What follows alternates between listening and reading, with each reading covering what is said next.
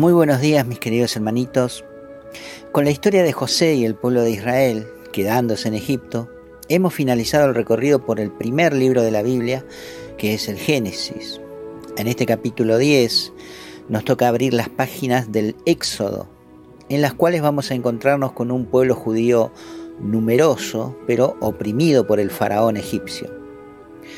Han pasado alrededor de 400 años desde que José ya no está, y al parecer su nombre y sus hechos en Egipto fueron olvidados por este nuevo rey.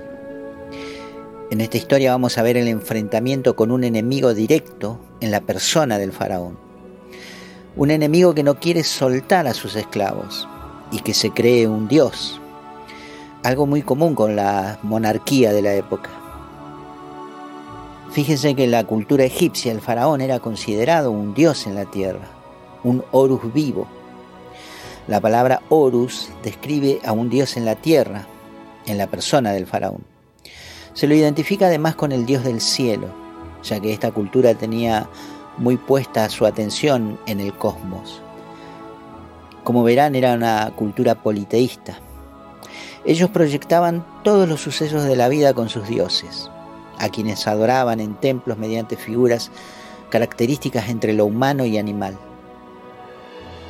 Entre sus dioses principales estaban Ra, el dios del sol, protector de los faraones, Amón, dios de los vientos, adorado como el creador supremo, Osiris, el dios de la resurrección y de los muertos, vinculado también a la fecundación y a la agricultura, Isis, la diosa de la vida, madre de todos los dioses, dadora de la vida y considerada diosa de la maternidad. Y algunos más, muchos más. Pero oyeron bien, dioses de la vida, la muerte y la resurrección, la fecundidad, etc. Menciono esto para que al entrar en la historia que vamos a empezar a leer, nos demos cuenta de que el enfrentamiento entre Moisés y el faraón va a tener connotaciones más importantes que los simples portentos que vamos a ver. Se trata del dios de Moisés contra los dioses falsos de los egipcios. Y digo dioses falsos porque en realidad todos ellos nacieron de la inventiva humana y por la necesidad de hallar una explicación a la infertilidad, a las sequías, a la hambruna, a la abundancia y a las desgracias en general. Ninguno de esos dioses fue real. Antes más bien fueron figuras aprovechadas por Satanás y sus demonios para instalar la superstición y el miedo.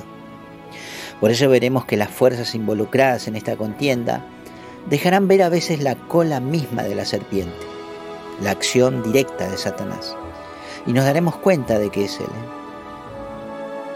Así que abrimos el libro del Éxodo en el capítulo 1, versículo 6, en donde comienza diciéndonos que murió José y todos sus hermanos y toda aquella generación.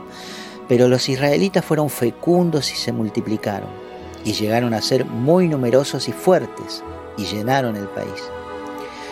Ahora, se alzó en Egipto un nuevo rey, que no sabía nada de José, y que dijo a su pueblo, miren, los israelitas son un pueblo mucho más numeroso y fuerte que nosotros. Tomemos precauciones contra ese pueblo, para que no sigan multiplicándose no sea que en caso de guerra se una también ese pueblo a nuestros enemigos para luchar contra nosotros y salir del país. Les impusieron entonces capataces para aplastarlos bajo el peso de duros trabajos, y así edificaron para Faraón las ciudades de depósito, Pitón y Ramsés. Pero cuanto más les oprimían, tanto más crecían y se multiplicaban, de modo que los egipcios llegaron a temer a los israelitas. Y redujeron a cruel servidumbre a los israelitas, les amargaron la vida con rudos trabajos de arcilla y ladrillos, con toda suerte de labores del campo y toda clase de servidumbre que les imponían por crueldad. Bueno, habíamos mencionado que el tiempo que pasó entre los acontecimientos vividos por José y el nacimiento de Moisés fue alrededor de 400 años. 430 menciona este mismo libro más adelante. Se nos dice aquí que tenemos a un pueblo que fue muy fecundo y se ha multiplicado mucho, tanto que preocupó al nuevo faraón. Al parecer todo iba bien hasta ese momento. Los israelitas tenían su lugar de residencia, entregado en su momento por el propio José, y allí vivían y se mantenían en sus costumbres y ritos. Habían pasado muchas generaciones, pero sin embargo ellos se mantenían fieles a sus costumbres e historia, la cual se iban transmitiendo de manera oral, esperando la promesa de Dios hecha a quienes consideraban sus padres, Abraham, Isaac y Jacob. Pero sucede que un día el faraón, viéndolos, temió. Temió que ese pueblo numeroso y fuerte se volviera contra él. Y entonces decide reducirlos a servidumbre. Es acá donde ellos pierden su libertad y comienzan a sentir el peso del maltrato, porque le ponen capataces muy exigentes para hacerlos trabajar en obras monumentales. Pero pese a esto los israelitas se volvían más numerosos y fuertes. Entonces el faraón hace llamar a las parteras que atendían a las mujeres judías y les dijo, cuando asistan a las hebreas, observen bien las dos piedras. Si es niño, háganlo morir. Si es niña, déjenla con vida. Pero resulta que las parteras, como eran judías, temían a Dios y no hicieron caso de la orden del rey. Cuando el faraón les pide cuentas de eso, ellas se defienden diciendo que las hebreas no son como las egipcias, son más robustas y antes que lleguemos ya han dado a luz.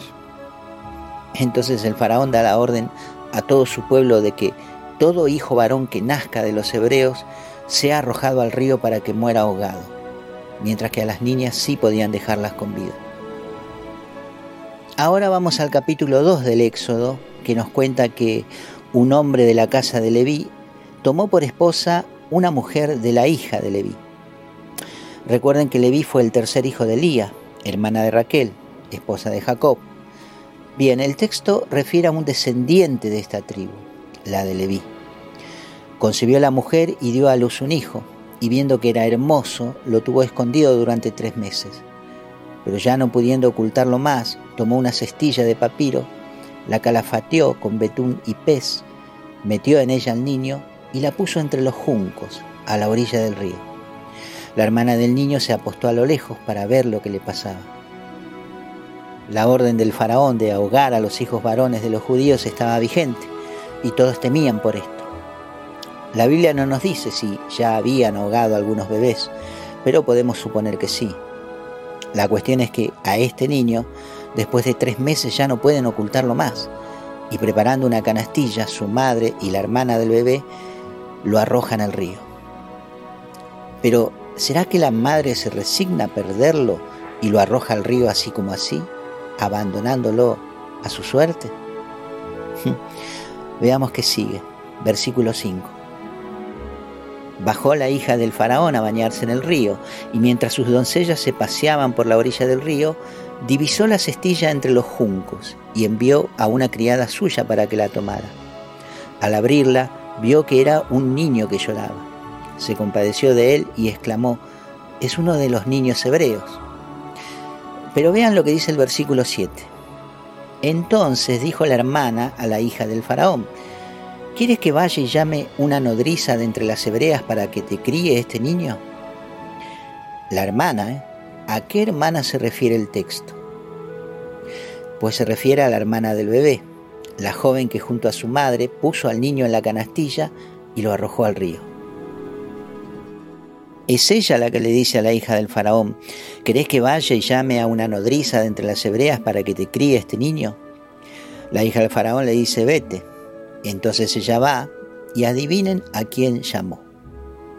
Llamó a la madre del niño, es decir, a su propia mamá y la madre del bebé. La hija del faraón le dijo, toma este niño y críamelo que yo te pagaré.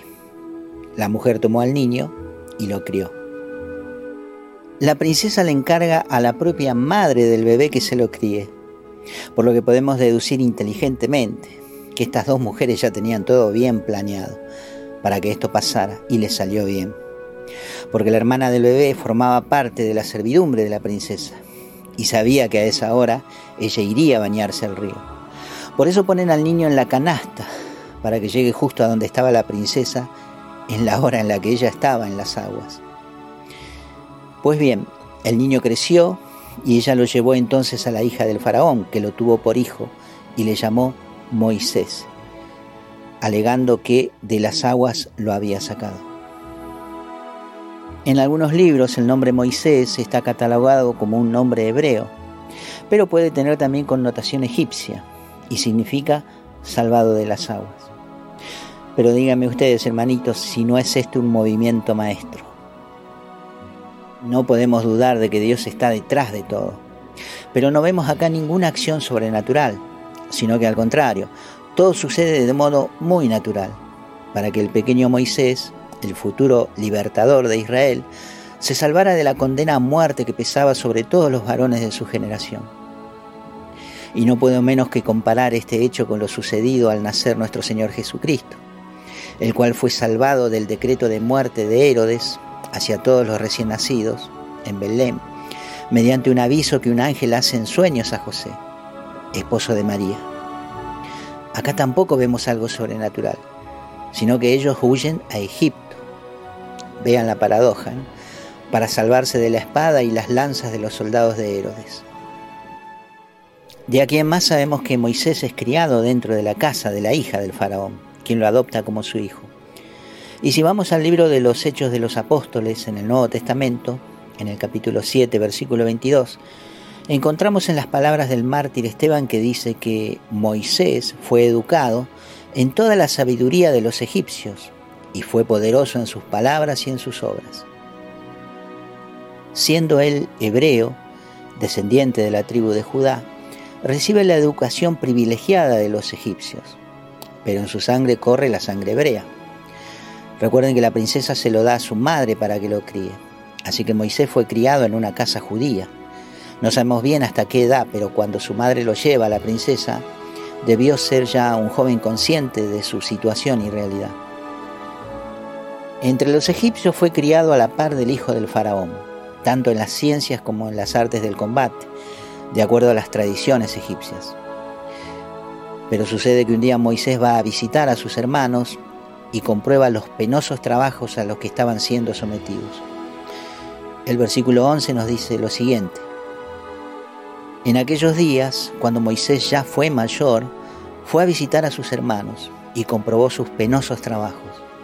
Vio también como un egipcio golpeaba a un hebreo, a uno de sus hermanos. Miró a un lado y a otro y no viendo a nadie, mató al egipcio y lo escondió en la arena. Salió al día siguiente y vio a dos hebreos que reñían y le dijo al culpable, ¿por qué le pegas a tu compañero? Y él le respondió, ¿y a vos quién te puso de jefe y juez sobre nosotros? ¿Acaso estás pensando en matarme como mataste al egipcio? Entonces Moisés se llenó de temor y se dijo a sí mismo, todo el mundo sabe lo que hice.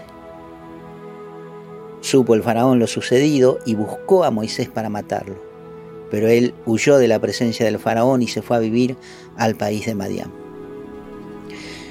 Es así como a los 40 años, hermanitos, Moisés, después de este incidente, tiene que huir de Egipto. ¿Podía esto no haber sucedido? Sí, sin duda. Quizás en nuestra inteligencia digamos que este es el mejor momento para que Moisés tome las riendas y se ponga al frente de su pueblo oprimido y lo libere al fin. Tenía el vigor de la edad y sentía las injusticias hacia sus hermanos como propias. Pero no, aún falta algo que Moisés tiene que aprender y va a ser lejos de aquí, en otro país, lejos de Egipto y lejos de sus hermanos. Pero eso lo veremos en nuestro próximo encuentro. Tengan paciencia y perseveren. Dios los bendiga mucho, hermanitos míos.